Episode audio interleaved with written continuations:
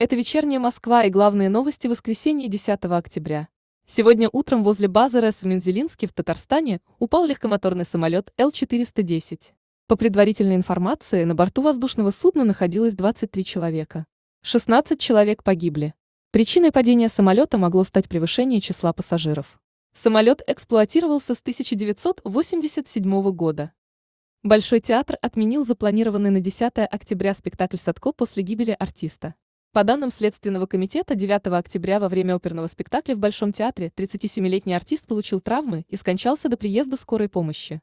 Спектакль прервали, а зрители попросили покинуть зал. Новый транспортный каркас Москвы будет готов в 2023 году, именно тогда в городе достроят все хордовые магистрали. Об этом сообщил мэр Москвы Сергей Собянин. В текущем месяце открылось движение по значимому участку будущего транспортного каркаса – развязки между северо-восточной и северо-западной хордами, включающие два путепровода, а также прилегающие улицы и подъезды. Власти Воронежской области сократили время работы общепита и ввели удаленное обучение. Власти также рекомендуют работодателям перевести на дистанционный режим работы или отправить в оплачиваемый отпуск тех сотрудников, у которых есть дети, ученики начальных классов. Во второй половине следующей недели в Москве и Московской области ожидается облачная погода с дождями, а вот в понедельник и вторник горожане вместе с жителями Подмосковья еще продолжат радоваться солнцу.